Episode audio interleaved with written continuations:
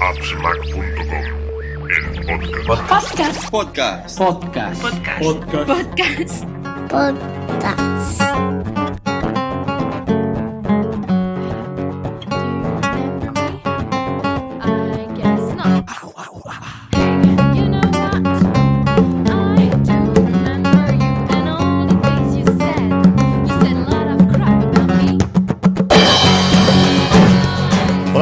bienvenidos al podcast 51 de appsmac.com.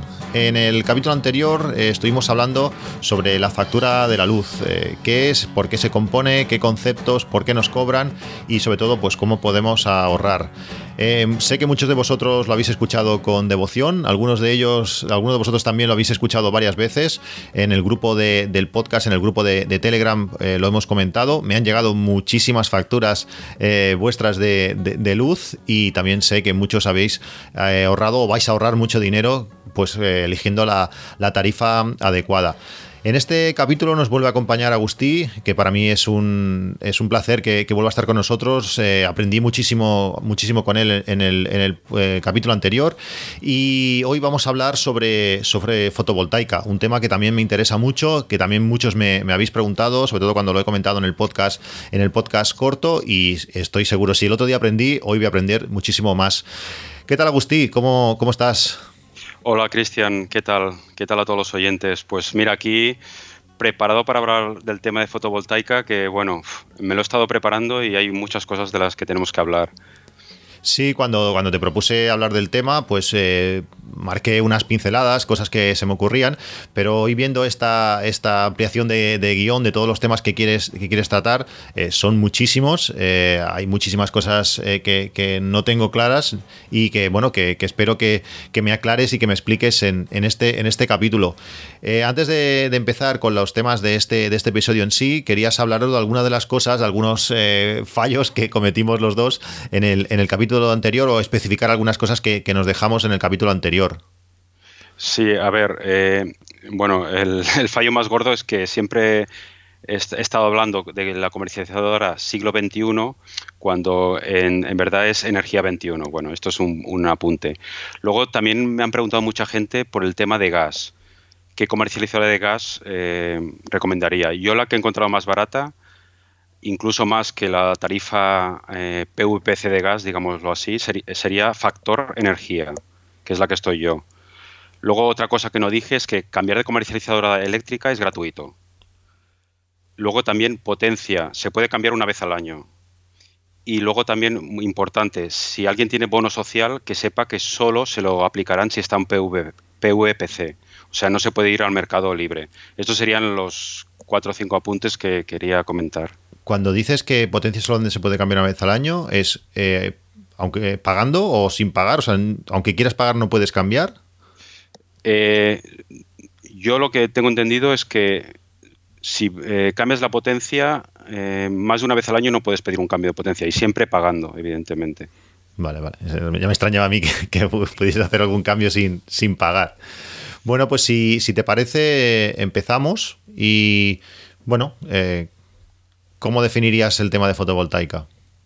Bueno, primero, eh, todo, todo el tema de fotovoltaica intentaré enfocarlo a instalaciones domésticas, eh, digamos de viviendas, que para mí instalaciones domésticas son las que tienen hasta 10 kilovatios de potencia de generación, aunque también, también daré pinceladas de instalaciones más altas, pero todo enfocado a, vivienda, ¿vale? Hay un montón de temas, entonces intentaré no, no entrar muy a fondo en cada tema, porque si no se va a alargar esto mucho. Y quien, quien quiera mm, eh, más conocimiento del tema de fotovoltaica, pues le, recoman- le rec- recomiendo entrar en mi canal, que es arroba fotovoltaica en Telegram, y ahí tengo toda la información que he ido recopilando.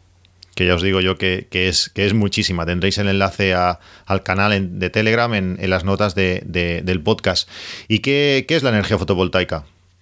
Bueno, sencillamente es transform- transformar la radiación solar, la luz, en electricidad.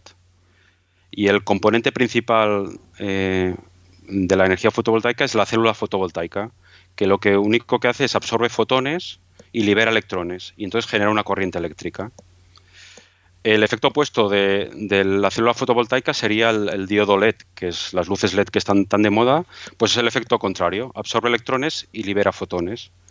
Entonces, primero, digamos, se inventó lo que es el, el diodo LED y a alguien se le ocurrió que si le pongo electrones y me genera fotones, que lo contrario también podía ser posible y así nació lo que es la, la célula fotovoltaica. Eh, la eficiencia que tiene una célula eh, es entre un 15 y un 20% de la potencia solar que recibe. En- al mediodía el sol podríamos decir que, que, eh, recibimos unos ocho- 800 vatios por metro cuadrado de potencia solar. Es decir, que teniendo en cuenta una eficiencia de un 20%, eh, tendríamos que estamos podemos generar 160 vatios eh, por metro cuadrado de tejado que pongamos placas. Eh, y lo bueno de la energía fotovoltaica es que el sol es gratis. Solo necesitamos los captadores y adaptar la energía de los captadores a la red eléctrica. Pero, pero bueno, el sol, el sol no es gratis, ¿no? Al final hay un impuesto al sol o... Bueno, lo que hay que decir es que el impuesto al sol eh, para instalaciones domésticas nunca ha existido. Ha existido para, para instalaciones de más de 10 kilovatios, pero por, por menos de 10 kilovatios no había ningún impuesto. Sí, esta es una de las cosas que, la, que, más gente, que más gente comenta cuando le dices que tienes placas solares, pues siempre está es- esa duda de, de, pero bueno, hay un impuesto, tendrás que pagar, o siempre la gente no ha tenido claro este, este concepto. No, o sea, antes, eh, antes del, del BOE que salió en octubre de 2018, sí que para más de 10 kilovatios te hacían pagar la energía que producías del sol, que para, ya te digo, para instalaciones domésticas esto no aplicaba y esto lo han quitado. Lo que pasa que antes del 2018, de que, digamos, eh, quitaran el impuesto al sol para todo el mundo, sí que había trabas muy importantes para evitar que la gente se pusiera a instalaciones fotovoltaicas. Entre las más importantes era que si te pasabas de 5 kilovatios de potencia instalada, te obligan a, pasarte a trifásica. No podías estar en monofásica. O sea que no te dejan instalar más de 5 kilovatios porque pasarte a trifásica, bueno, no tenía sentido. Luego también la potencia instalada de una instalación fotovoltaica la consideraban la potencia de los paneles pico. Cosa que, eh, que digamos que ahora con la nueva ley la, potencia instalada se considera la potencia que tengas del inversor, porque normalmente siempre pones o, de- o deberías poner más placas que la potencia del inversor, porque la potencia pico de las placas se consigue en laboratorio, pero en, el mundo real es bastante menor, como ya veremos. Luego también te obligaban a poner un segundo contador si tenías una instalación fotovoltaica, cosa que también era una tocada de eso.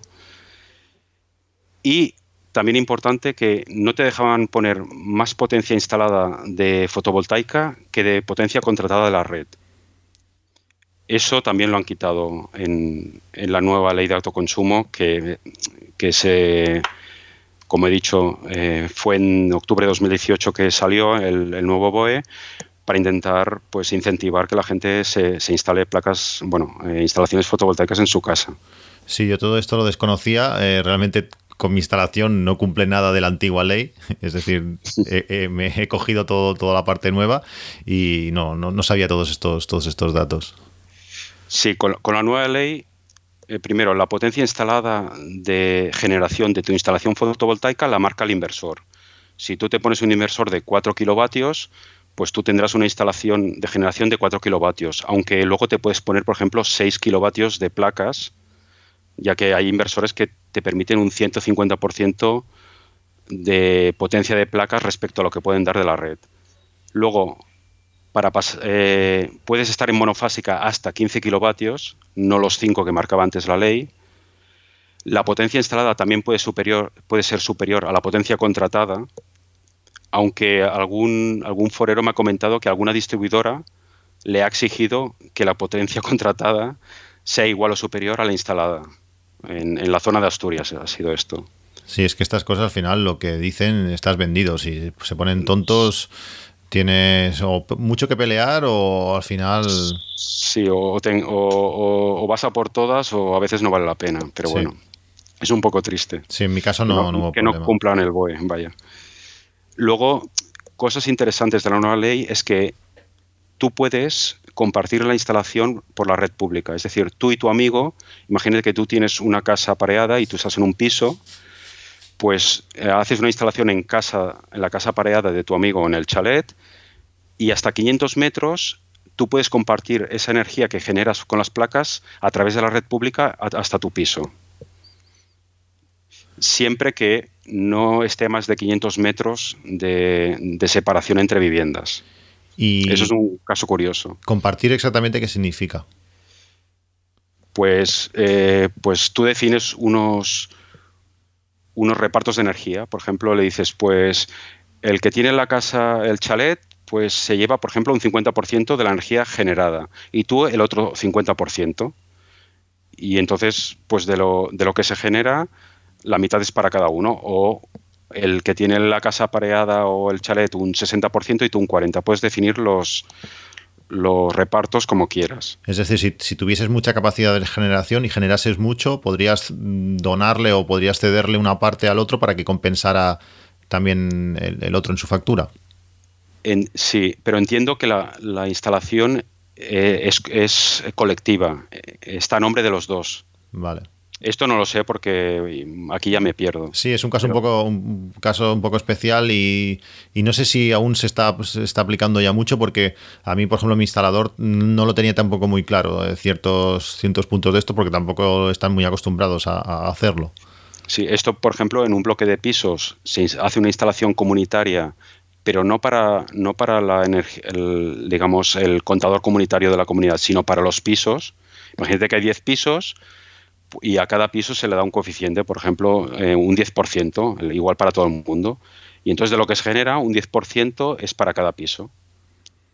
Eso, Pero esto ya te digo, esto, uf, bueno, yo, yo no lo sé porque evidentemente soy un usuario particular, me he hecho la instalación con ayuda de, de una empresa, de un amigo, y aquí ya me pierdo. Pero sí, que son, son casos particulares que si bueno alguien estuviese interesado, que creo que es algo muy interesante y que, y que en un futuro pues muchos edificios podrían hacerlo, porque si tienen una gran superficie, pues sería una, una buena manera de aprovechar la superficie entre todos, pero bueno, que tendrían que informarse porque es algo, como digo, de momento muy particular. sí, aquí ya no salimos de lo que he hablado antes de instalaciones domésticas. ¿Y qué se necesita para, para instalar, para instalar una, o hacer una instalación fotovoltaica? Bueno, eh, lo más importante de una instalación fotovoltaica son los paneles captadores de la radiación solar que pasan de la luz a electricidad y luego el inversor. ¿El inversor qué hace? Pues adapta el voltaje de los paneles, que es voltaje en continua, como puede ser una batería de un coche, a la red eléctrica. Entonces, en cuanto a paneles, hay lo que se llama policristalino y monocristalino PERC, que actualmente eh, yo recomendaría el monocristalino PER, que antes eran muy caros de fabricar, eh, pero que ahora se han equiparado casi a los policristalinos, que es otra tecnología más barata de fabricar, y que tienen más rendimiento, sobre todo en nubes, eh, lloviendo, etcétera. Y en cuanto al resto de la instalación, pues necesitarías lo que sería un medidor o smart meter que va en el cuadro de entrada a la vivienda, que te mide bueno, no es obligatorio, pero te mide la energía que entra, la energía que sale y puedes sacar estadísticas y es muy recomendable. Necesitas un cuadro eléctrico eh, para el inversor y los paneles, para proteger el inversor y los paneles de caídas de rayos y de sobretensiones, etcétera. Tendrías que conectar el inversor al cuadro eléctrico de la casa, que esto puede ser mm, un poco, no problema, pero encontrar el camino si pones el inversor, si estás en una casa y lo pones ar- arriba del todo o en el o abajo del todo en el garaje, pues pasar todos esos cables, el cableado y sobre todo también una conexión a internet mm, recomendable eh, eh, para conectar el inversor a internet, porque luego el inversor vuelca toda esta información eh, leída pues cada cinco minutos o, o cada hora depende a una web y luego pues hacer estadísticas, etcétera, que va muy bien.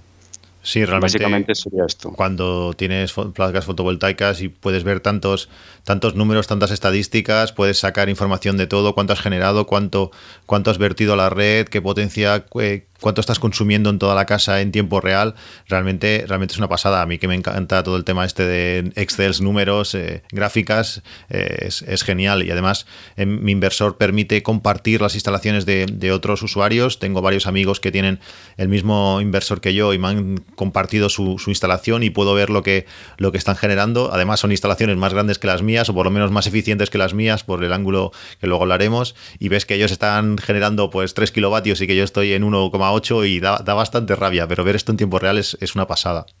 No, y además eh, te permite aprender mucho incluso de tu instalación, porque ahí puedes ver el consumo instantáneo de, en potencia de tu hogar, con lo cual puedes decir, hostia, pues yo me sorprendí, ¿no? Cuando conectaba el, horno, pues eh, se pone, gasta 3.500 vatios cuando arranca durante pocos minutos, pero no, no era consciente y, y, aprendes mucho de tu, de tu instalación y de tus electrodomésticos lo que gastan. Sí, yo siempre he tenido un medidor de, energía de la marca, no sé, creo que era Fergie o algo así, que te daba información, pero no la daban ni muchísimo menos eh, con tanta calidad, tanta claridad y con tanto tiempo real como lo hace, como lo hace el inversor. Puedes ver que, por ejemplo, si una lavadora eh, o lavavajillas gasta, no sé, 1,5 kilovatios durante su funcionamiento, pues no, no lo hace todo el rato, sino lo que te pega un pico alto al principio, que es cuando calienta el agua, después está un rato que consume muy poco, luego vuelve a hacerlo y es bueno, es una manera muy, muy buena de ver pues información de todo el consumo, cómo, cómo se mueve en, tu, en tu vivienda. Hasta gracias a una nueva función que, has sacado en el, en el bot, pues te puedes mostrar cuánta, cuál, qué consumo, qué potencia máxima estás realmente solicitando eh, a la red, pues todo eso sacado del, inversor. Sí, la verdad es que el, bueno, el inversor que hablamos, el Fronius, está muy bien en ese aspecto de, los datos que, tienes en su web. Y ¿Cuánto? es, la, es, la, otra pregunta. Eh, siempre, siempre me hacen. ¿Cuánto cuesta instalar eh, placas fotovoltaicas en, casa? ¿Cuánto cuesta una instalación? Bueno, eso depende mucho de si, te la haces tú o, te la hacen, ¿no? Yo, yo por lo que por lo que he visto, los números que tengo es el material, o sea, sin poner mano de obra ni, ni trámites ni permisos, el material eh, top, o sea, de, gama más alta, yo calculo números redondos 1.000 euros por kilovatio. Es decir, tú quieres una instalación de 6 kilovatios, te va a costar 6.000 euros de material. Cuando hablo de material, hablo de inversores, paneles, cable, cajas, todo. Eh, tornillos, eh, fijaciones, etcétera. Luego aquí, ¿qué habría que sumar? Pues los trámites, que trámites básicamente hay tres. Pedir el permiso al ayuntamiento, inscribirlo que quizá es lo más caro, inscribirlo en la comunidad autónoma, que al menos en Cataluña mm, me parece que son 20 euros de tasas, y luego cambiar el contrato en tu distribuidora, pasarlo a autoconsumo, que eso en teoría el coste es cero. Esos serían los trámites. Y el, coste, el coste económico es cero, pero el coste psicológico y el tiempo... Sí, sí, la verdad es que las distribuidoras, al menos mi experiencia, mm, son reacias a hacer el cambio, te ponen todo tipo de pegas. Yo tardé cuatro meses en que la distribuidora me cambiara el contrato. Cuando ya tenía inscrito, inscrito el, la instalación en mi comunidad autónoma y en teoría, según el BOE, yo no tengo que hacer nada, lo tiene que hacer toda la comunidad autónoma de oficio, ni tengo que enviar ningún documento más porque la, la, comunidad autónoma es la encargada de enviarlo toda la distribuidora cuando me lo pidieron los documentos otra vez cuatro o cinco veces, o sea, fue un, drama, pero bueno. A mí, yo estuve leyendo tu historia que lo explicas en el, en el canal, lo, explica los pasos y lo que, cómo, cómo reclamar y todo. En mi caso fue bastante más rápido, creo que en mi caso fueron, fueron dos meses y, algo. Es como si la cosa cuando ya lo pedí yo estuviesen ya más acostumbrados, hubieran tenido más casos y, y bueno, sí, te daban un poquito por saco, pero, pero ya no tanto. Al final hubo un par de fallos que sí, que mi instalador se equivocó en un decimal y le pusieron pegas, pero bueno, al final lo aceptaron y, ya está. ¿no? fue algo, fue, se dilató un poco en el tiempo, pero tampoco fue demasiado complicado. Y luego está el coste de instalación, que por, lo que me han, me han, dicho foreros que me han consultado y tal, he visto que va de unos 3.000 a unos 8.000 euros, que es una barbaridad.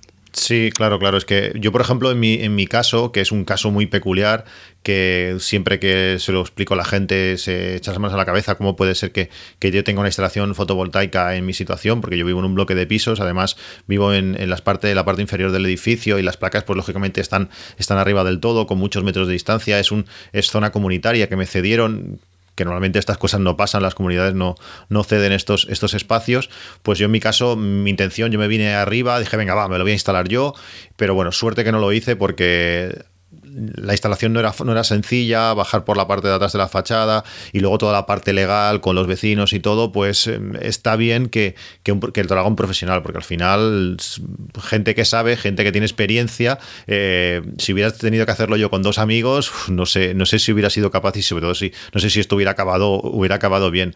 Si tienes, vives en una casa y tienes pues acceso fácil a las placas, y, pues igual sí que podría ser interesante hacértelo tú mismo, o bueno, o con un poco de ayuda, pero hacértelo tú mismo, pero si no, no sé, no sé cómo, cómo opinión tienes tú de eso. Eh, bueno, eh, yo creo que lo más lo más complicado si te lo haces tú es y luego intentar conseguir eh, el boletín eléctrico sobre todo para poder tramitar el, el, cambio en la distribuidora que te lo exigen. ¿no? Lo que pasa que yo considero que hay precios, bueno, bastante muy, muy, muy inflados, ¿no? Y hay otros que no. Pero yo creo que lo, lo, mínimo que te pueden... Cuando hablo de coste de instalación, hablo de coste de instalación con los trámites y todo. Lo mínimo mínimo son 2.000 euros que te puedan cobrar, aparte de descontando lo que es el material. Y yo he visto hasta 8.000 euros por de, de coste de instalación por instalarte 4 kilovatios. Que me parece, bueno, Sí, no, una exageración. A mí, a mí, por los números que estás diciendo, a mí fue por la parte baja, es decir, no, no, tengo, no tengo mal precio. Eh, creo que es adecuada y además digo, con la dificultad de también vivo en una zona con muchísimo viento, que eso también eh, siempre si te lo instalas tú, en mi caso hubiera sufrido bastante porque que una placa de, de 25 kilos salga volando, pues eh, yo no, no, dormiría muy tranquilo. Si, si, si al final te lo instalan y pasa algo, pues también la empresa es responsable y eso también a mí me da una tranquilidad. Supongo que en, otra, en otras circunstancias, en la masía que tiene el suegro, pues por ejemplo me lo podría instalar yo, hacer algún, algún soporte en el suelo, instalarlas allí, pero en mi situación creo que lo que me cobraron no, no está nada mal, está por los números que tú dices en la parte baja, que, eso está bien saberlo y estoy muy contento. Sí, también, también bueno, claro, también depende de, de, del nivel que tengas tú en, en, electrónica, en electricidad, pero si te lo instalas tú, bueno, eh, puedes luego modificar la instalación porque has tenido que hacer todos los cálculos, pero claro, necesitas un nivel de conocimientos eh, mínimo para poder hacértelo tú y luego tener alguna empresa o algo, alguien de apoyo que te pueda firmar el boletín, etcétera. Eso es, también es verdad. Sí. Y luego también la otra pregunta, eh, aparte de lógicamente el, el precio, eh, ¿instalar placas fotovoltaicas es, es rentable? ¿Sale rentable? ¿Te sale a cuenta? Bueno, no sé. Para mí lo primero o lo más rentable es que ayudamos a salvar el planeta. Y más rentable que eso, no sé si hay algo. Pero bueno, eso ya es un tema filosófico, ¿no? Eh, lo importante decir también es que, claro, depende de lo que tú consumas al mes. Si tú gastas 100 kilovatios hora al mes, que es bastante poco, bueno, depende de si estás en un piso quizá no, lo máximo que te puedes ahorrar son 15 euros al mes y al final son 180 euros al año. Entonces, bueno, a partir de aquí, si en vez de 100 kilovatios hora al mes gastas 500, pues ya estás hablando de 1000 euros al año de ahorro que te puedes ahorrar. Eh, depende un poco. Si consumes si tu factura es de 30, 40 o 50 euros, el ahorro que puedas conseguir no será mucho, pero bueno, algo será también. Sí, aquí, aquí entran varios factores. Yo soy de los que, o de, los que estábamos gastando entre 400 y 500 eh, eh, kilovatios al, al, mes. Luego también entra pues las ayudas que puedas obtener. Todo, todo esto, todo esto ayuda. Eh, luego también está, pues dependiendo de tu instalación, lo que puedas generar. Yo con mis 2,4 kilovatios no lo te voy a tener fácil, o, por lo menos voy a tardar muchos años en, en poder, en poder rentabilizar la, la, instalación. Pero también es verdad que, que, es muy gratificante, pues todo el tema de generar tu propia energía. Eh, que tus hijos digan en el cole que, ellos generan su propia energía, que muchas veces estés haciendo la comida con lo que tus placas están generando. Tienes toda esa parte psicológica que también, también me parece muy, muy interesante. Igual que nos podemos gastar, no sé, 2.000 euros en, en un ordenador que al final pues no vale para mucho, pues esto, aunque igual mm, los números no salgan del todo, que creo que sí, pero, pero también es una parte interesante poder generar tu propia energía. Y también es una cosa que, aunque ahora quizás eh, no gastemos o no consumamos mm, suficiente, creo que de aquí bueno, en mi caso es ya, desde hace meses, pero eh, el resto de, personas, pues de aquí poco tiempo van a tener su coche eléctrico, van a consumir más y, es- y también les va a ayudar pues las placas fotovoltaicas a reducir eh, la factura de, de la luz. Sí, además, por ejemplo, yo también he ganado confort porque eh, en verano, que hace mucho calor donde estoy yo, pues eh, como estoy produciendo un montón porque hace mucho calor y ahí no hay ninguna nube, pues eh, todo la- puedo poner el aire acondicionado, eh, sé que me sale gratis, psicológicamente me siento mucho mejor porque me sale gratis y, y estoy mucho más fresquito, ¿no? Porque sé que no lo voy a pagar porque estoy generando de sobra. Claro, es que Va- esa es va- otra. Pagas, pagas menos y encima pues el confort aumenta, aumenta muchísimo. Hay gente que también tiene eh, instalaciones fotovoltaicas que tienen el perro en casa y le dice, mira, le voy a meter el aire acondicionado. Si es que me está, estoy enviando a la red más de lo que, de lo que luego me van a poder compensar. Y, y se agradece. Cuando llegas a casa, pues se nota que, que- que ha estado pues el, el aire puesto un rato. Es que eso no tiene precio también. Sí. Bueno, eh, el tema rentable, pues eh, ha- ha- habría que mirarlo, a ver tu caso, a ver cuánto se consume, a ver cuánto eh, puedes llegar a, a generar con la instalación que, que hagas. Y, y el tema es eso, ¿qué instalación hago? ¿Cuántas placas eh, debo instalar? En mi caso no podía instalar más de las que instalé. El espacio que me cedieron, pues eran, creo que eran 15 metros cuadrados, que por la forma que tienen las placas me llegaron a ocupar 12. Solo tengo 6 placas instaladas. Pero si tienes libertad, si tienes tejado suficiente, eh, ¿cuántas placas eh, debo instalar? Bueno, primero es depende, a ver, depende un poco de lo de tu consumo, pero yo lo que he hecho ha sido instalado, he instalado todas las placas que he podido, porque mi, mi idea es eh, usar el- lo que me sobre, inyectarlo a la red y utilizar la red como si fuera una batería virtual, que yo pongo la energía que me sobra y luego la, la utilizo por la noche.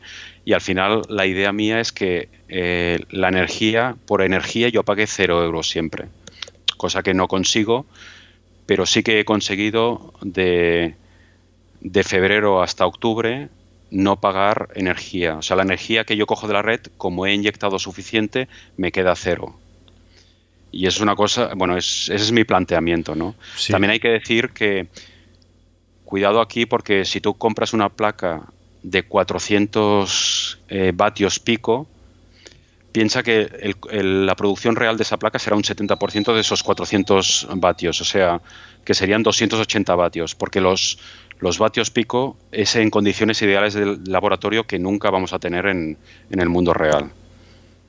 Bueno, yo, yo en, mi caso, en mi caso tengo 2,4 pico, entiendo. Las placas son de 400 y durante tres días o cuatro, en junio, eh, 23, 24 grados, hacía un poquito de aire, superamos el valor pico, es decir, llegó a 2,- 2,65 kilovatios. Estuve haciendo fotos y todo porque cuando solo puedo producir 2,4 llegó a valores por, por encima. Pero cierto es que ahora, pues estos días, eh, he pasado de los días máximos de junio producir eh, 15 kilovatios a ayer me parece que he estado mirando que hubo bastante, bastante sol, pues fueron 2, 2,2 kilovatios. Es decir, yo he perdido, he perdido muchísimo. Sí que también mis placas no están en la mejor posición, pero, pero bueno, la diferencia es esa. Si yo hubiera podido instalar más, pues eh, yo también soy de la opinión de instalar lo máximo que puedas, porque no todos los meses vas a producir todo lo que, todo lo que quieras y bueno, cuanto más puedas producir, pues vas a, más vas a poder enviar a, a la red y luego te van a compensar pues en momentos que no, que no, que no haya sol.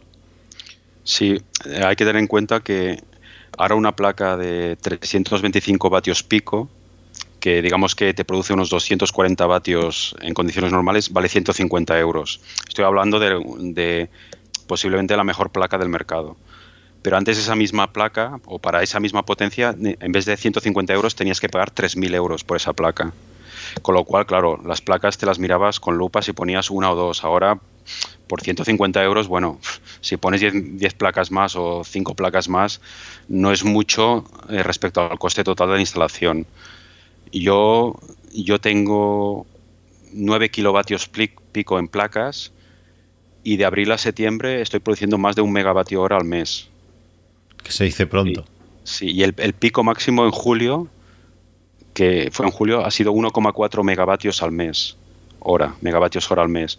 Y el consumo, el consumo que tuve yo de mi casa fueron 1100 eh, kilovatios hora, el consumo de ese mes de julio, porque como ya te digo, puse los aires en las tres plantas, los tres, Sí, sí, hombre, para consumir aún- eso tienes que poner, tienes que poner aire bien. y aún así la factura me ha salido por 21 euros. Es decir, de energía he pagado cero. Porque he inyectado suficiente para compensar los 450 kilovatios, creo, que cogí de la red.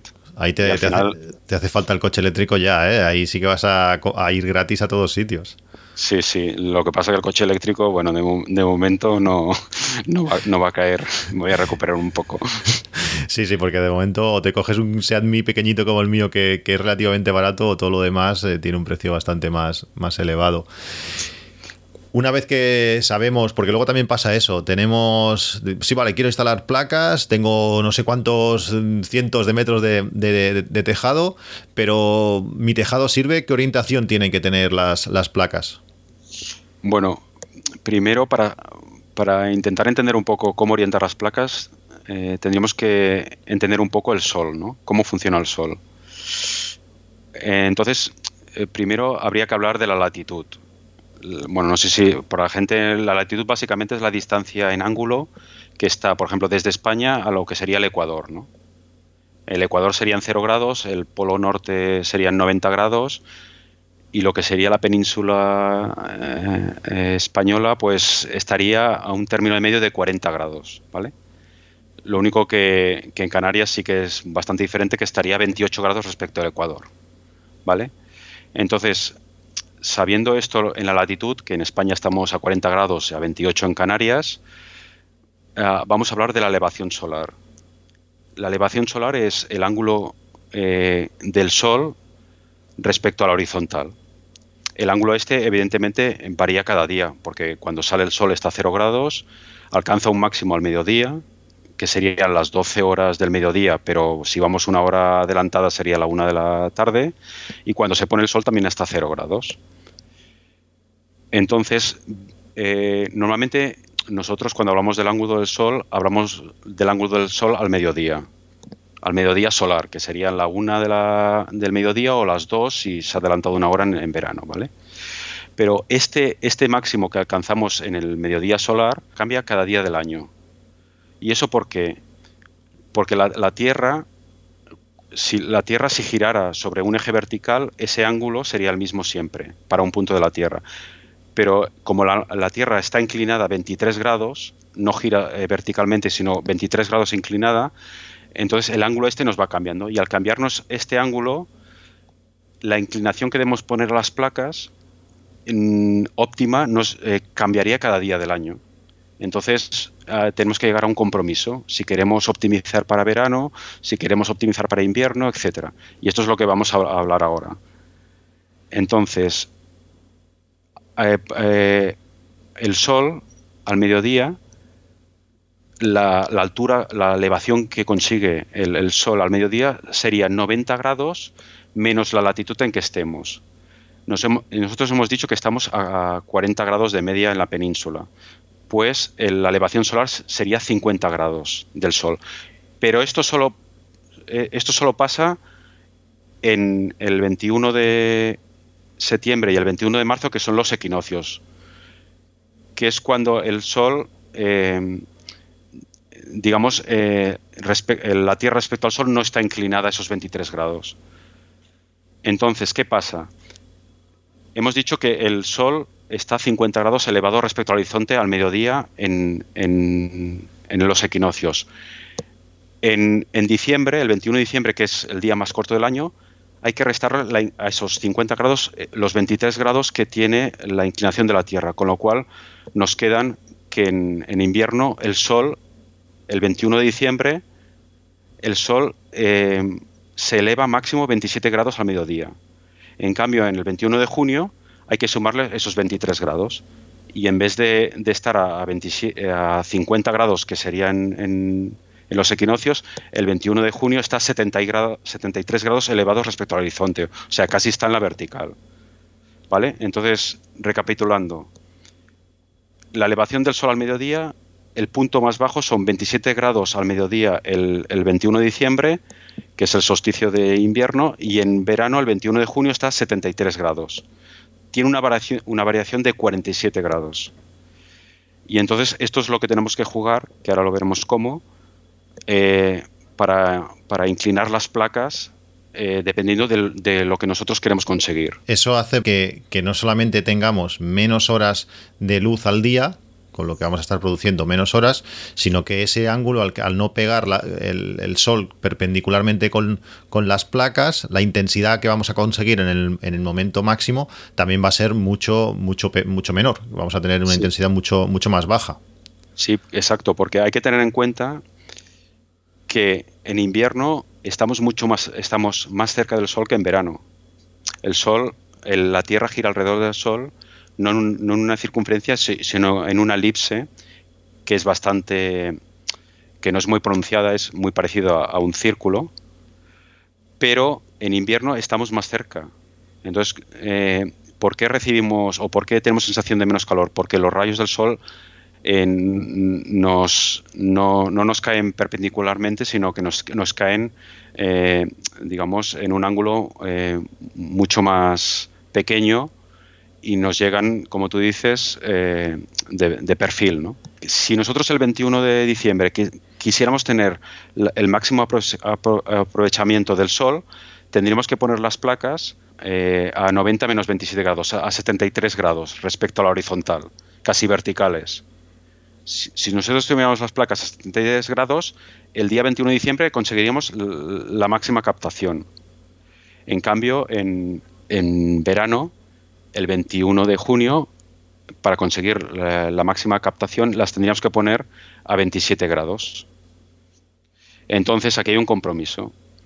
Entonces, eh, para, para hacer una media, podemos de- de- definir si queremos optimizar para verano, porque nosotros tenemos mucho aire acondicionado y gastamos mucho en verano, normalmente lo que se sigue es, eh, si quieres optimizar para verano, la latitud donde estás, le restas 20 grados y esa es la, la inclinación que tienes que dar a tus, a tus placas.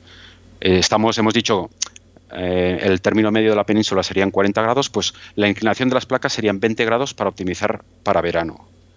Si quieres optimizar para in- invierno, sería la latitud más 10. O sea, que serían 40 más 10, 50 grados. La inclinación de tus placas tendría que ser 50 grados. Y si quieres un- una media para todo el año, pues deberías ponerlas a, a tu latitud menos 10 grados. Si estamos a 40, que hemos dicho de media, pues a 30 grados. Mm, Si no tienes claro, lo ideal sería ponerlas a 30 grados de inclinación. Y luego estamos los pobrecitos que la tenemos a 5 grados, que prácticamente son planas, por, por el miedo a que, a que el aire se las pueda, se las pueda llevar.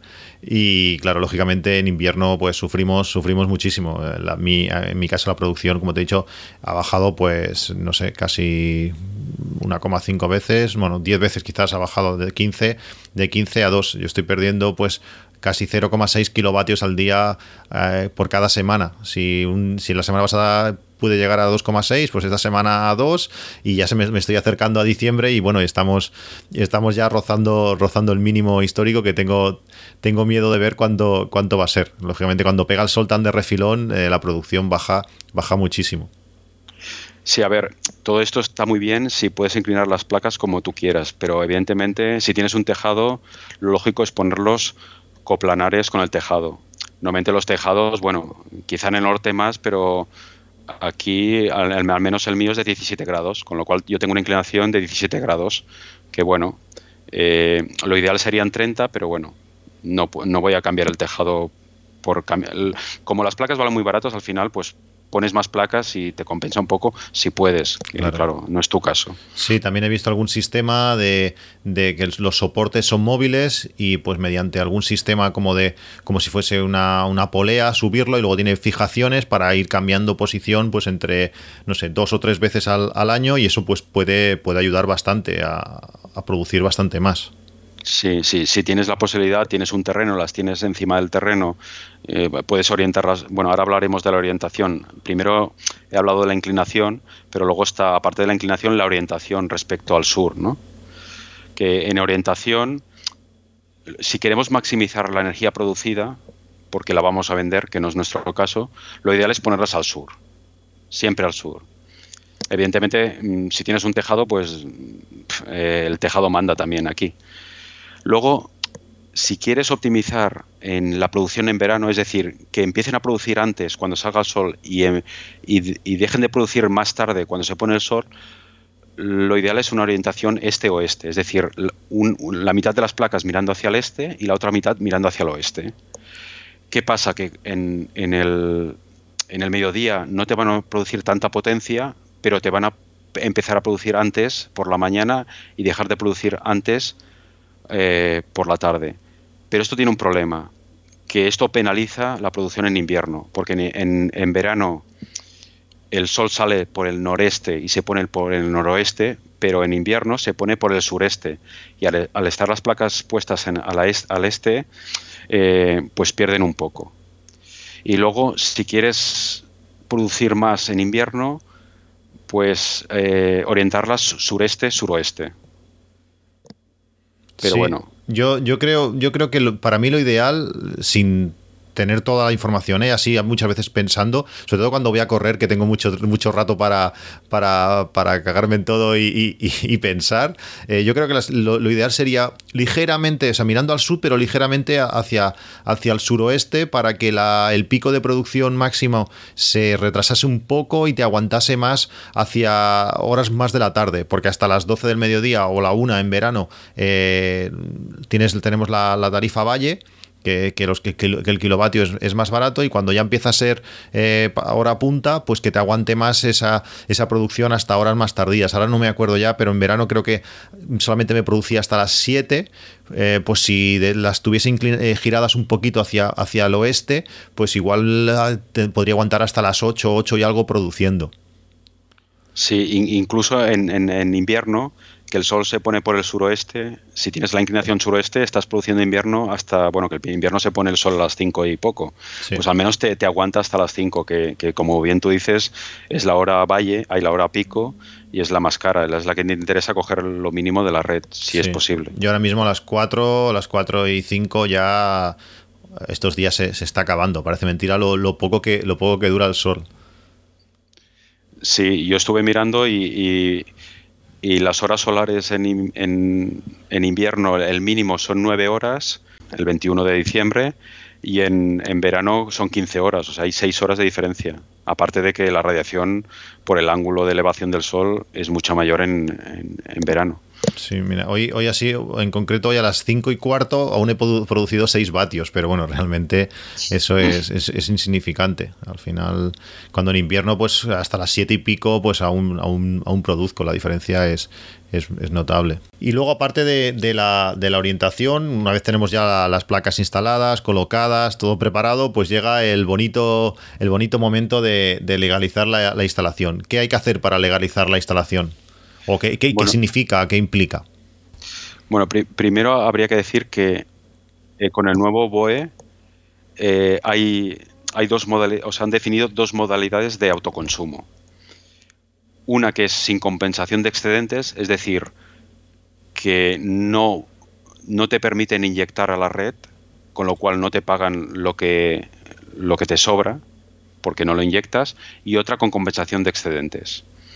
Entonces, bueno, puedes pensar, bueno, qué tontería, ¿no? Sin compensación de excedentes, pues siempre cojo con compensación.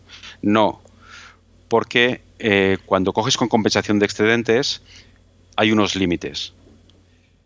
Si, si no tienes compensación de excedentes, no tienes que pedir permiso a la distribuidora para, para inyectar.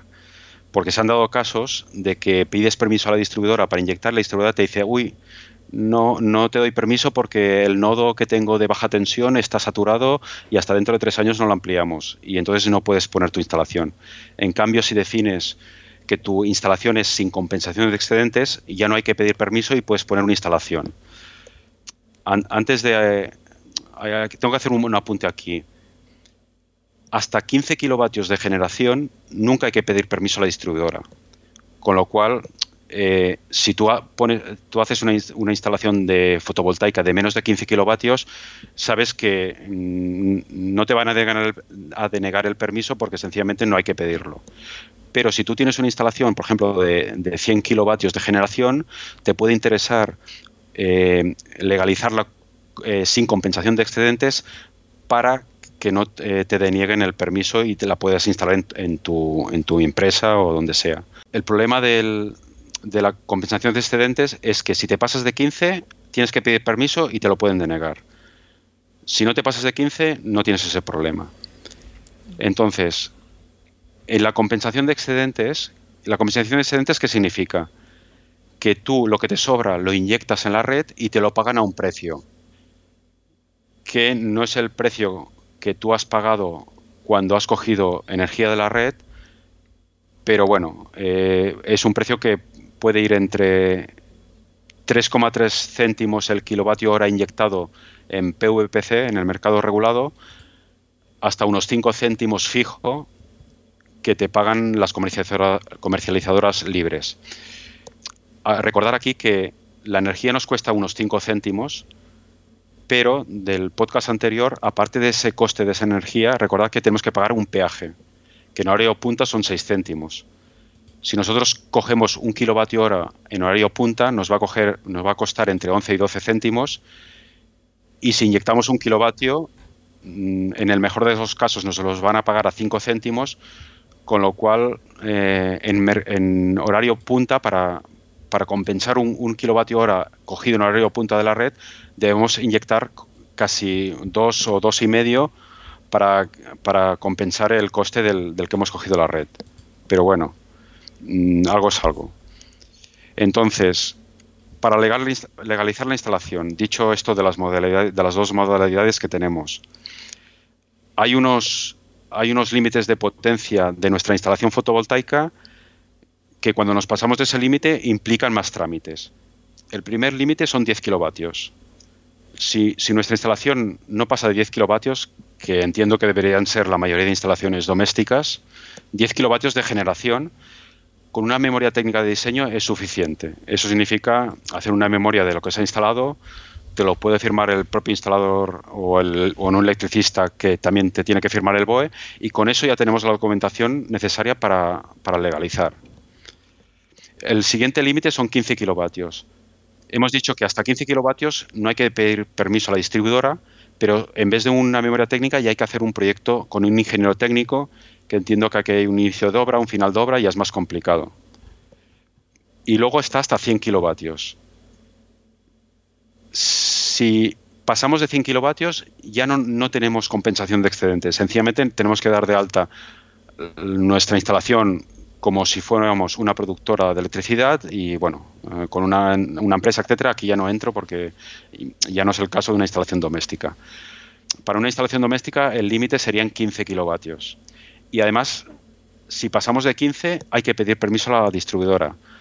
También he oído casos de distribuidoras, creo que eran en Albacete, que pedían permiso de una instalación de 18 kilovatios, le decían que no, que no, que el nodo no lo aguantaba y entonces no podían, no podían montar la instalación. Pero bueno, eh, nadie debería pasar de 15 kilovatios en una instalación doméstica.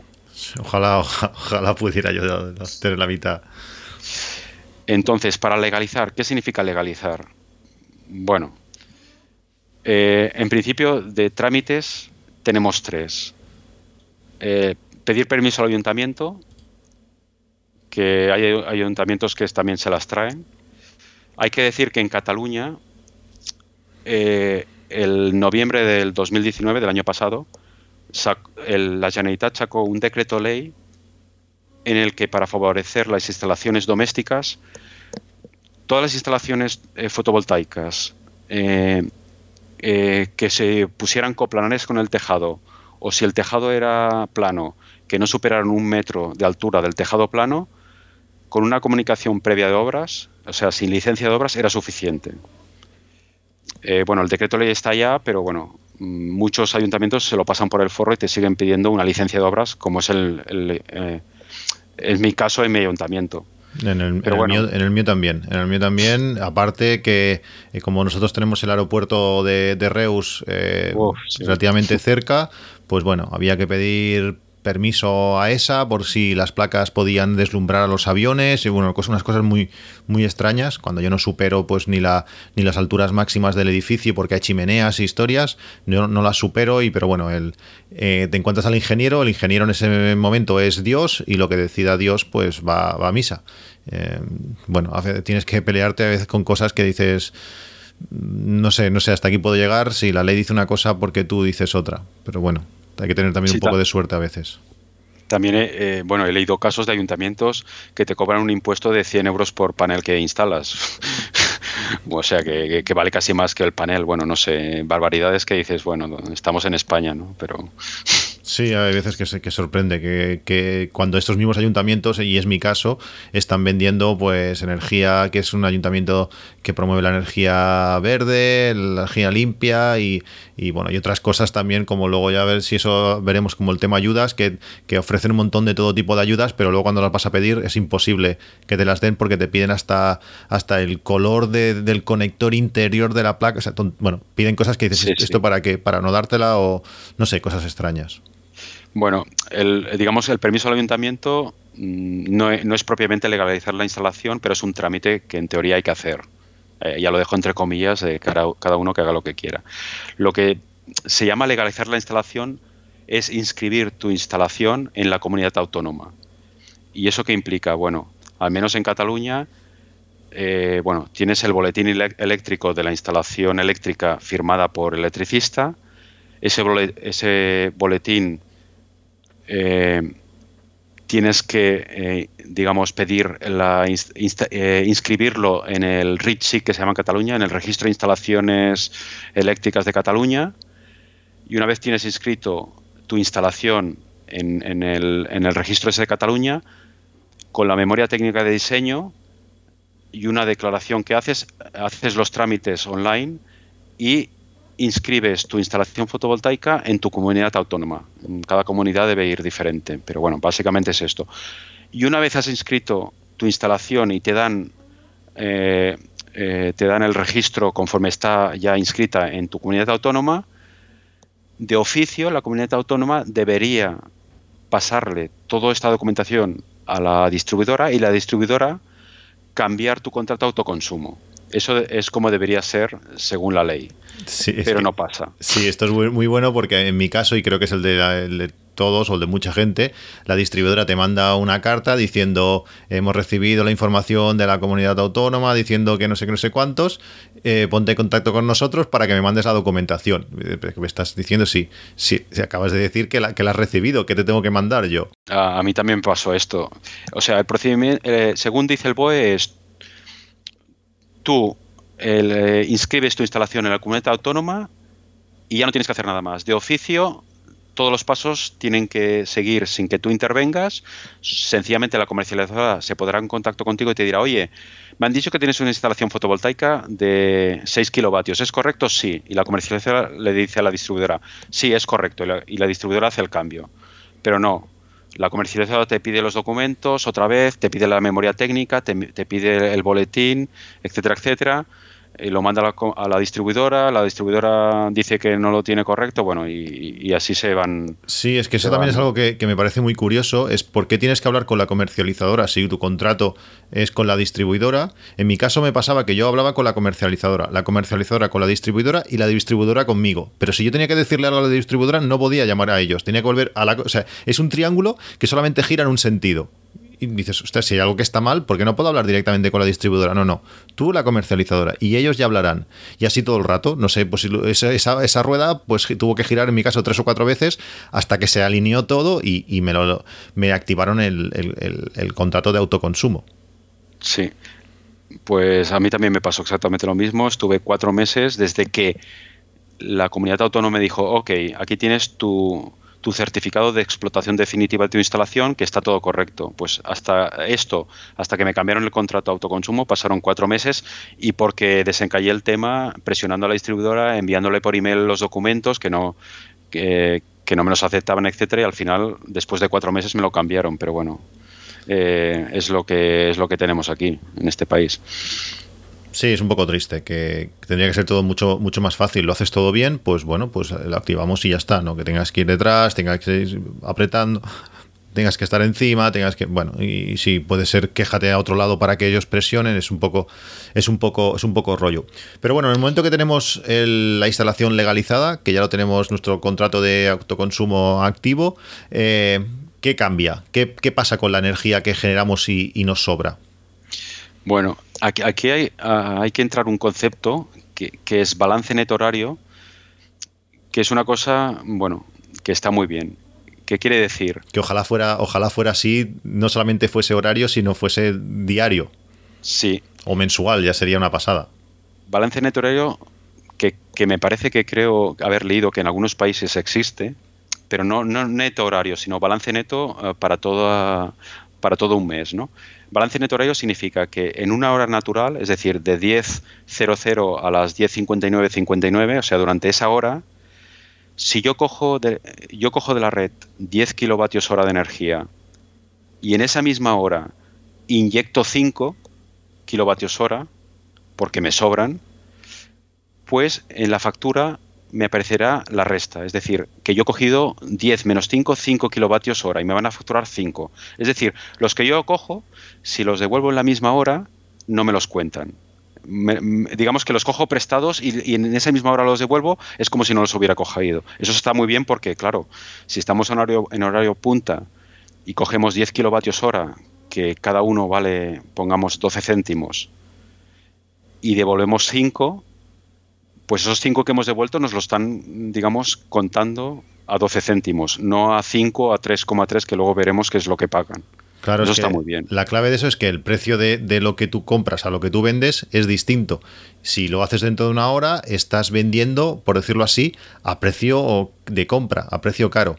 Y dices, "¿Esto- ¿y esto cómo puede ser? Pues porque los electrodomésticos, por ejemplo, no, no, no gastan de forma constante. Si tú arrancas la lavadora y durante media hora está consumiendo 4 kilovatios, el consumo en esa hora de, de- la lavadora será de 2, es decir, serían 4 kilovatios si estuviese una hora entera, si solamente está media hora, pues habrá consumido 2. Si tú estás exportando de forma constante 2 kilovatios, al final de esa hora habrás exportado 2 kilovatios, 2 de que ha consumido la lavadora y 2 que has enviado tú, pues el balance es cero. Es decir, durante esa hora no pagas nada porque lo que tú has mandado se vende al mismo precio que tú has comprado y eso es súper interesante. Si eso pasa en horas distintas, pues tú pagarás esos dos por un lado y luego te pagarán a una cantidad mucho menor lo que tú has enviado porque ha sido en una hora diferente. Si eso fuera durante todo el día, si tú durante el día coges 10 y envías 10, pues durante ese día sería cero. Sí, el problema es que, claro, eh, como dijimos en, cuando hablamos de las tarifas de la luz, que el precio del kilovatio hora es el precio de generar esa energía y el precio de los peajes. Sí que en, en horario valle, como el peaje es 0,2 céntimos, o sea, casi cero, eh, el precio que nosotros pagamos por un kilovatio hora cogido de la red y el precio que nos pagan por el, inyectado en la red es, puede ser el mismo. Pero claro, en, en horario punta tenemos los 6 cen- 6,2 céntimos del peaje de cada kilovatio hora, que eso, claro, no, no nos lo pagan cuando inyectamos. Entonces, una cosa es el balance neto horario y luego está la venta de energía excedente. Que es decir, vale, imaginemos, en una hora yo, yo he cogido la red 5 kilovatios hora. He inyectado 10 kilovatios hora. Pues muy bien. 5 menos 10 menos 5.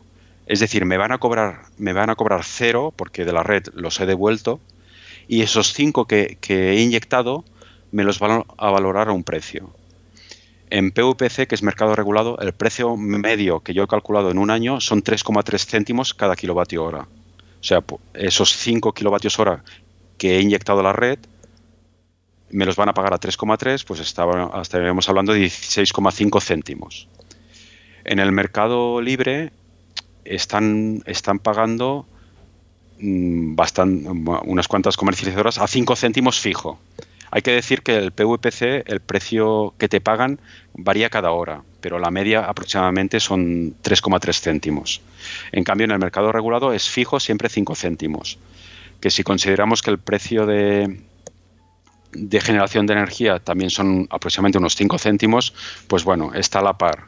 Lo que pasa que tenemos el problema de que el peaje de 6,2 pues es, es- ya es más que, el, que este precio de 5 céntimos. Sí, si empezamos a generar, pues ya tenemos ya el, y sobre todo generar mucho, pues ya tenemos esa cosa de si nos conviene algo más o algo diferente al, al PVPC. Eh, como has comentado, las comercializadoras con, con fotovoltaica eh, que tienen precios de compra diferentes, en PVPC pues varía hora a hora, igual que, que sería el precio que nosotros compramos de la red, pues el precio de venta también varía hora a hora. ¿Cuáles son las comercializadoras más interesantes cuando tenemos fotovoltaica y tenemos eh, generación de excedentes? Bueno, primero la que tenemos que hablar es la PVPC, que es del mercado regulado, que bueno, puede ser interesante para gente que inyecte poco. De PVPC, ¿qué podemos decir? Bueno, mm, la energía que venden es un 4% verde, no es un 100% como algunas publicitan en el mercado libre. Una cosa importante que hay que saber es que no compensa los peajes de la energía, es decir, el término, de energía de la factura, como ya hemos dicho, eh, se divide entre el precio de los peajes y el precio del coste de la energía. El precio de los peajes eh, son 8 euros con impuestos incluidos cada 100 kilovatios hora que consumimos en horario punta. Es decir, si nosotros consumimos eh, 200 kilovatios al mes y 100 son horario punta, 8 euros son de peajes pues inyectemos lo que inyectemos, aunque inyectamos, inyectemos un montón porque tenemos un montón de placas, esos 8 euros siempre los vamos a tener que pagar en PVPC. En cambio, en el mercado regulado, mm, la práctica es que esos 8 euros también te los puedes compensar con la bolsa de, de todos los kilovatios hora que has ido inyectando. Sí, es decir, dicho, dicho mal, sin números correctos, si en una factura fuesen, que no es así porque hay más esos conceptos, pero si en una factura pagásemos 20 euros, 10 por peajes y 10 por consumo, si generásemos, eh, si pudiésemos eh, generar mucho, mucho, mucho, acabaríamos pagando 10 por peajes, mientras que en mercado regulado pues podríamos llegar también a, a pagar menos de esos 10 euros de peajes porque nos permiten compensar algunos, algunas comercializadoras también esa parte. Sí. Luego hay que, hay que, en PVPC los excedentes, igual que el, precio de la energía, cambia cada hora. Entonces la media, como hemos dicho antes, la media anual son 3,3 céntimos. Lo que he visto es que en, invierno eh, el precio de la energía es más caro, con lo cual los, los excedentes eh, te los pagan a más. A veces han llegado hasta 5 y 5,1, pero la media, ya te digo, son 3,3. Y luego que PVPC cobra un margen de comercialización que va entre 1 o 2 euros al mes, impuestos incluidos, dependiendo un poco, depende el margen este de la potencia que tienes contratada. Y, importante, PVPC aplica el bono social. O sea, si tú tienes bono social por familia numerosa, o no sé si hay otros conceptos, no te puedes ir de PVPC porque, bueno, te puedes ir, pero vas a perder el bono social. Y no no sé si te sale a cuenta. ¿Vale? Esto sería mercado regulado. Entonces, mercado libre, yo he estado mirando y he encontrado lo que me, ha parecido la, me- la mejor, eh, que era Bonpreu, Bonpreu Esclat Energía. Pero ayer eh, descubrí otra que me parece aún mejor. Pero bueno, vamos a hablar de Bonpreu. Bonpreu es 100% verde. Lo bueno es que compensa los peajes de la energía. Los excedentes los paga fijos a 5 céntimos y la energía te la cobra al precio que marque PVPC, pero le suma 0,9 céntimos cada kilovatio hora. ¿Vale? Pero no cobra el margen de comercialización. De hecho, el margen de comercialización suyo son estos 0,9 céntimos kilovatio hora. Lo bueno es que estos 0,9 céntimos de kilovatio hora también los puedes compensar si inyectas suficiente. Con lo cual, mm, bueno, al menos en mi caso, digamos que yo desde febrero a octubre inyecto suficiente porque he puesto todas las placas que he podido, que me, bueno, que me ha permitido mi tejado, y entonces me quedaría eh, que solo pagaría lo que sería el término de potencia y el alquiler del contador, que en mi caso serían 21 euros. Y bueno, lo único que Bonpreu no se puede contratar en las islas, en toda España, pero en Baleares y Canarias no, porque no, no trabajan ahí. Eso sería la oferta de Bonpreu, que a mí me parecía eh, pues de las mejores si inyectas. Si no inyectas, es lo que hablamos antes, PVPC siempre. Igual que, mm, igual que nos has explicado eso, pues cuál es la mejor eh, comercializadora, para ti cuál es el material o, o cuál es las mejor, cuáles son las mejores placas y los mejores inversores, si nos eh, dan un presupuesto o si queremos pedir un presupuesto y queremos decirle al instalador, pues bueno, queremos este material o este otro, para ti cuáles son los mejores. Bueno, yo, yo cuando empecé a mirarme esto de la fotovoltaica, empecé, bueno, mirando por Google, bueno, no sabía nada de fotovoltaica, empecé a mirar lo que había. Al final llegué, eh, primero me concentré en los paneles solares y al final eh, llegué a la conclusión de que SunPower, que es una marca californiana, eran los mejores paneles mm, y entonces digo, hostia, pues perfecto, voy a comprar estos, pero cuál fue muy chasco que al, al ir a intentar comprarlos me di cuenta de que solo vendían a profesionales. Entonces, bueno, los descarté por este tema. No podía comprar yo como particular. Pero luego, pues no sé por qué vía llegué a, una web que vi que sacaban partidas de 100 paneles de estos al mes que vendían a particulares. Y la verdad es que, bueno, eh, compré estos. ¿Y por qué compré estos? Bueno, eh, la tecnología que tenían era totalmente diferente a, todos los otros paneles que hay en el mercado. Los paneles eh, que hay en el mercado normalmente tienen unas células cuadradas fotovoltaicas, tienen muchas de estas y están unidas con un, con un cable, con un, que se llama un bus bar. Entonces toda la, corriente de estas, de estas paneles eh, aislados se unen con un cable y por ahí pasa toda la energía. En cambio, esta SunPower tiene una cosa que me gustó mucho, que es que las, las células fotovoltaicas no están unidas con un cable, sino que están pegadas como si fueran unas tejas de un tejado, una encima de otra, con un adhesivo que es conductor de electricidad. Con lo cual, todo el ancho de esa célula eh, está conectada eléctricamente con la siguiente. Con lo cual ya no está, ya no tienes el problema de que están conectadas solo por un cable. Si el cable se rompe o se quiebra por, por lo que sea, eh, ya tienes ahí un, un punto que no pasa electricidad. Esto fue una cosa que me gustó mucho. Luego también eh, que tienen 25 años de garantía, son monoper, que, son tienen muy eh, producen muy bien en- con nubes o con o incluso lloviendo. Luego, eh, si tienes sombras, las tratan muy bien porque al, al- al estar unidas totalmente eh, una, con todo lo ancho del- de la célula, si tienes sombra en un trozo como tienes un montón de, zona donde conduce la electricidad, la electricidad pasa por el otro lado. Y eh, también eh, una cosa que me que bueno que no la consideré al principio pero que luego vi que era práctico es que son pequeñas son de 1, eh, de un metro por un 1,7 metros de, de ancho con lo cual para subirlas arriba para manejarlas es mucho más fácil que una placa de 1 por 2 de un metro por 2 que son las las que normalmente tienen la competencia Yo, ves, yo esta parte no, no la sabía, pensaba que todas eran una, uno por dos y quizás con, con ese tamaño de placa algo más pequeño, igual me hubiera, me hubiera cabido una, una, una o dos placas más, que al final en mi situación es la clave. Si me hubiera podido acercar o pasar los 3 kilovatios, eh, hubiera, sido, hubiera sido la clave.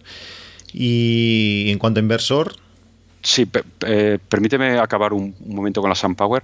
Decir que la SunPower P3, que es el modelo nuevo, bueno, el modelo que hay ahora para residencial, es de 325 vatios y ahora actualmente cuesta eh, con el IVA, con IVA y todo, 154 euros cada panel. Que sí, que hay, sé que hay paneles que se pueden conseguir por menos, por 110 o por 120, pero bueno, eso ya depende de, de cada uno, de lo que se quiere gastar en el panel. Yo cuando empecé a mirar esto, al final los consejos que me dieron, que encontré por ahí por internet es que te gastes el dinero en, en paneles y en inversor.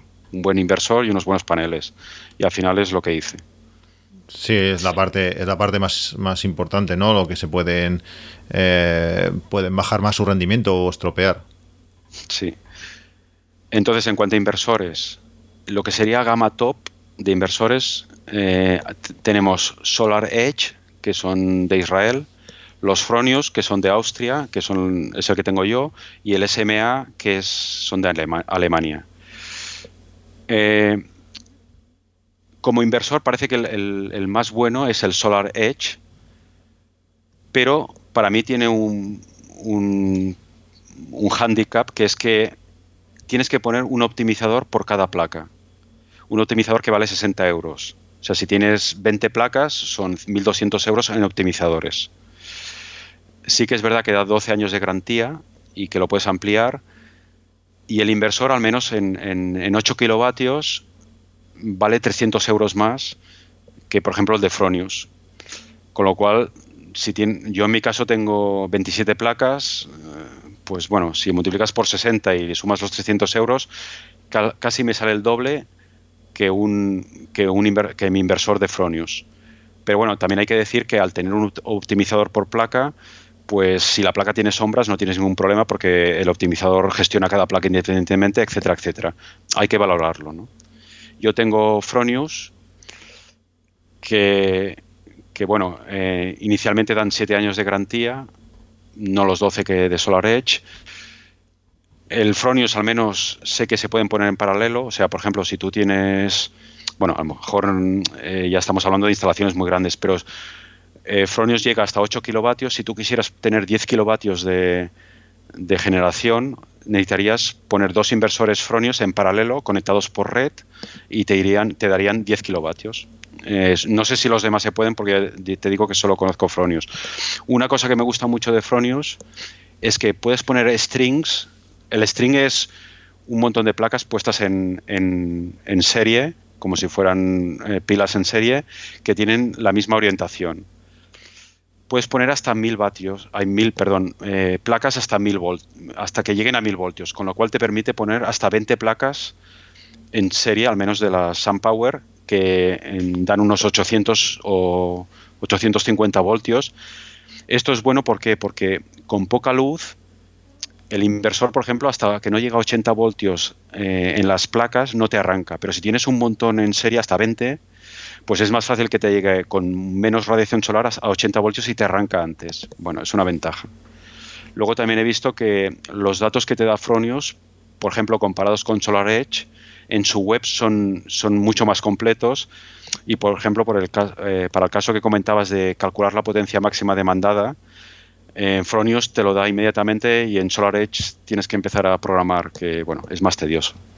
Y luego hablar del SMA, que es también bastante parecido a Fronius.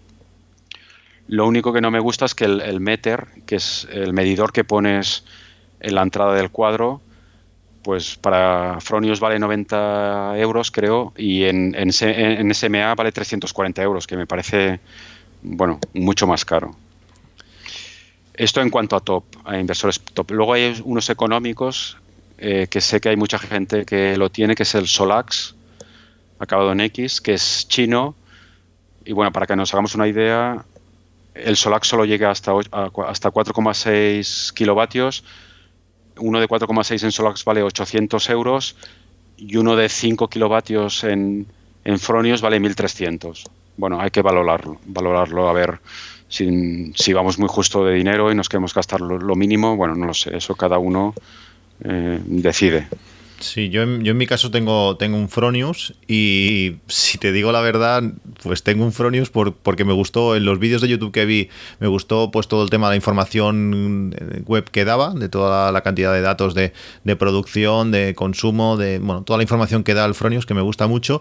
Y luego visualmente también me gusta mucho que tiene una pantalla y puedes ver en tiempo real la producción que, que está teniendo tu, tu sistema en, en, tiempo real. Y eso también, lo demás pues no, no me lo miré, no, no sabía sabía tanto en ese momento como para decidir si una cosa con otra. Creo que creo todo el mundo hablaba bien, la verdad, de, del Fronius y, por eso me, decidí. Mis placas, pues ahora estaba mirando la ficha técnica de, de ellas. Es marca Jager, ni idea. Eh, no, no, me suena, la verdad. De 400 vatios cada placa, 2 por 1 eh, son, es monocristalina PERC.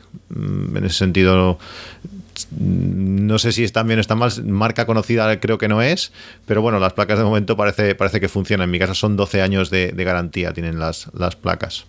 Sí, a ver, yo, yo tampoco sabía nada. Cuando, a ver, yo también cogí Fronius porque Ceimod, que vi un vídeo cuando estaba mirando, cuando no tenía ni idea de fotovoltaica, vi un vídeo suyo, había puesto Fronius. Joan Olaria, que también hace unos vídeos que son una pasada, también puso Fronius y al final me decidí por Fronius y luego, bueno, pues investigando, pues eh, he encontrado todos todo estos detalles que, que, que explico ahora, pero que, claro, cuando lo compré, bueno, creo que acerté comprando el Fronius y bueno, y, tengo Fronius. Sí, yo también fue los canales que vi y también por eso los, los, vi. Me hubiera gustado que, que, Fronius permitiese pues también tener eh, bat, baterías sin un determinado momento pues no sé, si imagínate que mi, que mi coche, el coche eléctrico que tengo, pues las baterías dejasen de funcionar y pudiese aprovecharlas de alguna manera en un futuro, no lo sé, pero bueno, eh, los Fronius por sí solos no, no, lo, no lo hacen. Sí, se, no, en su momento solo había un Fronius que me, híbrido que metía baterías, pero era trifásico. Pero sé que ahora han sacado el Gen 24, generación 24, que creo que es que admite baterías ya, que es un nuevo modelo. Bueno, pues eso tendrá que ya en un futuro ya veremos, no sé, a ver cuando cuando se me cuando las baterías de mi coche ya no sean capaces de, de, de moverlo o, o, de que haya perdido mucho, pues será el momento de, de, aquí, espero que de aquí muchos años, pues buscar a ver qué pasa, a ver si cambiando el inversor o, o a ver a ver cómo lo cómo lo hago. Sí. Y lógicamente una, una de las preocupaciones cuando tú te montas una instalación como, como, esta, pues tanto por lo que te ha costado, por, por el tema de amortizarla y demás, pues una de las preguntas también es cuánto, durante cuánto tiempo podré eh, utilizar mi instalación. ¿Qué previsión de, de, utilización eh, tienen este tipo de instalaciones? Bueno, por lo que he visto, porque claro, no lo sé, solo tengo un año de instalación, pero aquí se está hablando la gente de 25 a 30 años. Claro, yo también pienso, bueno, dentro de 10 años supongo que la tecnología de todo habrá avanzado un montón. No lo sé, pero en principio las placas están, están garantizadas por 25 años. Luego también hay que ver si la empresa eh, dentro de 25 años existe, ¿no? que te ha vendido las placas, pero bueno, esto tampoco lo sé. Pero hablan de 25 a 30 años. Claro, también mi idea es, tendría que, tendría que hacer el estudio si los cables que me han puesto de qué tamaño son, de qué, de qué grosor son, si, si ahora tengo de 400 vatios y de aquí 5 o 6 años voy a poder poner de 800 y, y, producirlo el doble. No sé si el voltaje de estas placas va a ser tan alto que me, no me lo va a aceptar mi, mi inversor. Son cosas que tampoco tengo muy claras, pero, pero bueno, en principio es eso, ¿no? Que vamos a tener bastantes años de, producción, aunque vamos a tener pérdidas eh, cada año, hay una, hay una pérdida de, la producción máxima, pues ahora no recuerdo qué porcentaje, qué porcentaje era, pero, pero bueno, van a seguir produciendo en principio durante muchos, durante muchos años. Sí, a, ver, un, un planteamiento que podías hacerte es, bueno, me pongo las placas más baratas y el inversor más barato porque dentro de cinco años va a salir algo mejor. Pero bueno, eh, a lo mejor yo dentro de 10 años ya no, ya no soy capaz de subir al tejado solo. Y entonces digo, bueno, me lo monto para que me dure 25, ¿no? Con, con el material que considero, pues, bueno o más bueno.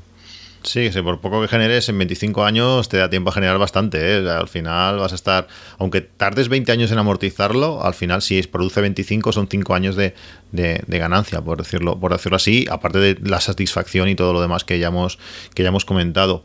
Y si lo que hemos hablado al final, que sería un poco una de las cosas que la gente también pregunta, es si producimos mucho, mucho, al final eh, nos pagarán, la factura se, será cero.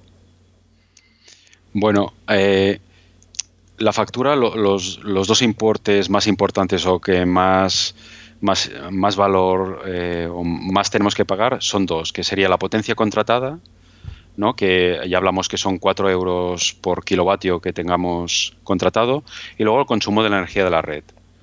Que el consumo de la energía de la red ya hemos visto que también se divide en, en en dos apartados. Uno serían los peajes, que es lo que cuesta llevar nuestra energía hasta nuestra casa por, por toda la red, eh, red eléctrica española, y luego el coste de producir esa energía.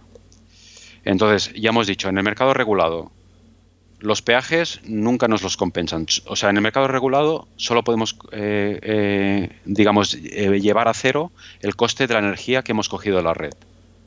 ¿Vale? Y, y en el mercado regulado siempre pagaremos potencia contratada, el alquiler del contador y los peajes.